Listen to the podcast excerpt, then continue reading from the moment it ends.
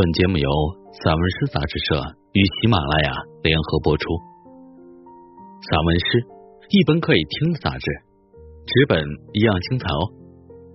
融媒体阅无界，散文诗全本杂志音视频录制，可以从纸本每个作品标题旁边的二维码进入该作品及有声专辑的收听，声音及纸本实现自如切换与共享。欢迎朋友们关注散文诗杂志社公众号，进入微店，一次订阅，终生拥有。我是主播醉卧宋黄庭。评论：散文诗写作的理想境地，流水上阅读印象。谭武昌。进入二十一世纪以来，散文诗的繁荣态势是有目共睹的。不过，散文诗繁荣态势的背后，似乎也隐藏着不小的危机。一个典型的事实是，数量庞大的散文诗作品被许多专业人士只认为小花小草、小情小调，真正具有大格局、大气象、大情怀的散文诗文本相对匮乏，这不能不令关心散文诗创作现状的人为之忧虑。这些年。我对散文诗至于分行体新诗的文体特色与功能、作用的问题进行了思考。二零一九年，我专门撰写了一篇名为《重新定义散文诗的文体特质与功能》的理性文章，后发表于《文艺征明》二零一九年第十一期，对散文诗的文体特质与功能进行了较为全面的概括与论述。意欲努力纠正人们对散文诗存在的认知上的偏差。我这篇为散文诗证明的文章，主要观点是告诉人们，散文诗是散文外形的诗体，它不仅具有抒情、言志等诗歌通常具备的功能，更为重要的是，散文诗这种文体更适合于表达思想。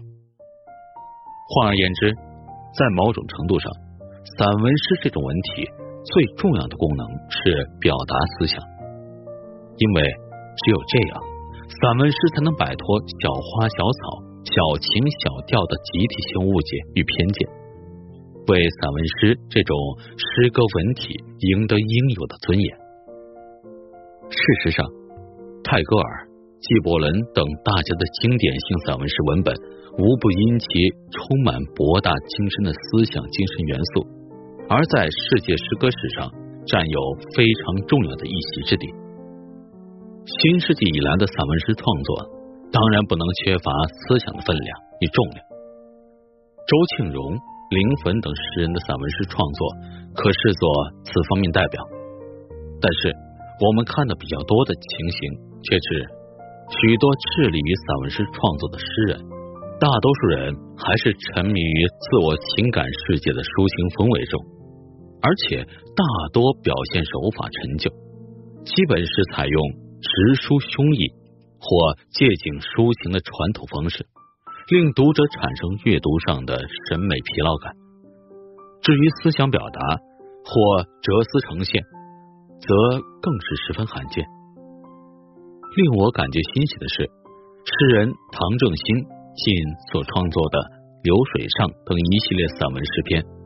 与我心目中理想化的散文诗样貌颇为吻合。唐正笔下的不少散文诗篇，都运用恰切生动的语言与意象，表达着诗人对于外在事物与生命本身的哲理思考。例如，诗人在散文诗《忘掉》中，重点叙述自己决心忘掉前半生的痛苦记忆。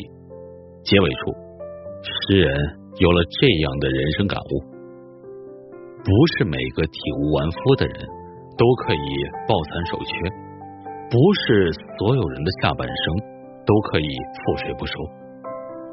由此可见，诗人是看重在其作品中传达生命哲思的。这一点，他的诗作《流水上》表现的十分鲜明。在这张散文诗中。诗人对生命的沉重与命运的无情，用惊艳的隐喻的方式予以了事实有力的揭示，带给读者以人生的觉悟。与此类似，非常道一诗借助悟道的方式，表达了诗人对光明与黑暗交织的人生道路的生命哲思。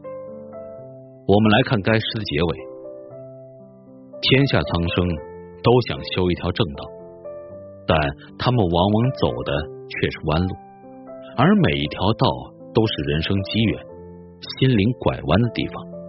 石头常常高过草木。该诗运用矛盾修辞与戏剧性手法，生动的呈现了诗人对事物的悖谬、心灵的分裂等非正常人生现象的思想动物，从而有效的阐释了非常道的其中之一。而两个人的寓言则以寓言的方式，直接表达着诗人对两个人的遇见这一命运主题的人生感悟。诗中的场景描述。实际上并非寓言，这里使用“寓言”一词，展现了诗人对人与人相遇这一古老性话题的抽象思考与哲思色彩。更值得我们赞扬的是，诗人对于自然、人生与生命的哲理性感悟，还能超越经验的层面，直接抵达形而上的层面。例如，月亮哪儿去了？表达出诗人的宇宙意识，某种程度上是《春江花月夜》的当代回响。我们来看其中几个诗句：“江畔何人初见月？江月何年初照人？”而月亮哪里去了？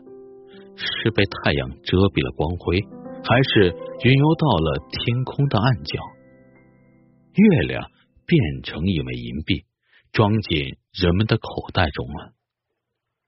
倘若月光真的如水，它又是否救得了生活的渴？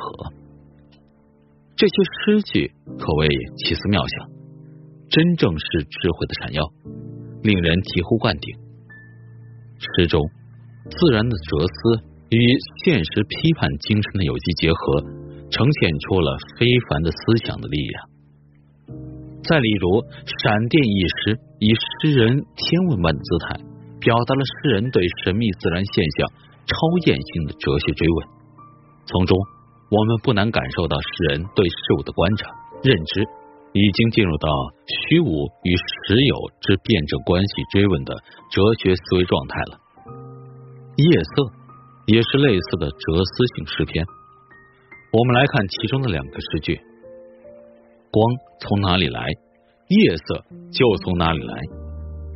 当我们仅仅停顿在光的遐想里，一个虚无的世界就会超出所有人对黑暗的预期。从对人生、生命经验性的思想感悟与哲理发现，再到对自然事物超验性的生命哲思与形而上的思考。展现出诗人颇为出色的思想能力，也为他的散文诗文本带来了思想的力量，由此彰显了唐正作为一名优秀散文诗人的创作特色与艺术亮点。令人十分赞赏的是，作为一名优秀的散文诗人，唐正不仅善于表达思想，而且也善于抒情、写景，营造优美动人的艺术环境。他半月湖里的意境之美，令读者怦然心动。从大量形象鲜明、表达传神的诗句可见，诗人具有非常丰富、优美的艺术想象力。更值得一提的是，诗人不仅具有对事物本身的优异想象力，还具有出色的词语想象力。这一点在纸上奔跑堪称典范性文本。在诗中，词与物。达成高度亲密的联想关系，极为动人的艺术表现效果，不能不让人佩服诗人在词语方面的高度敏感与过人想象力。总之，唐正的散文诗创作在思想表达、抒情、言志的方面均有良好表现，做到了令人称道的平衡。符合我心目中散文诗创作的理想化样貌，达到了令人比较满意的创作境界。通过流水上来看，唐正是一位具有扎实艺术功底的诗人。他的鹰嘴岩、半夜起来听鸟叫、清晨的第一缕阳光、默不作声的爱情等诗篇构思完整，抒情叙事与意象有机结合，手法细腻而老道，给人以含蓄温馨、唯美空灵的艺术感觉。这令我对他未来的创作充满了更高的期待。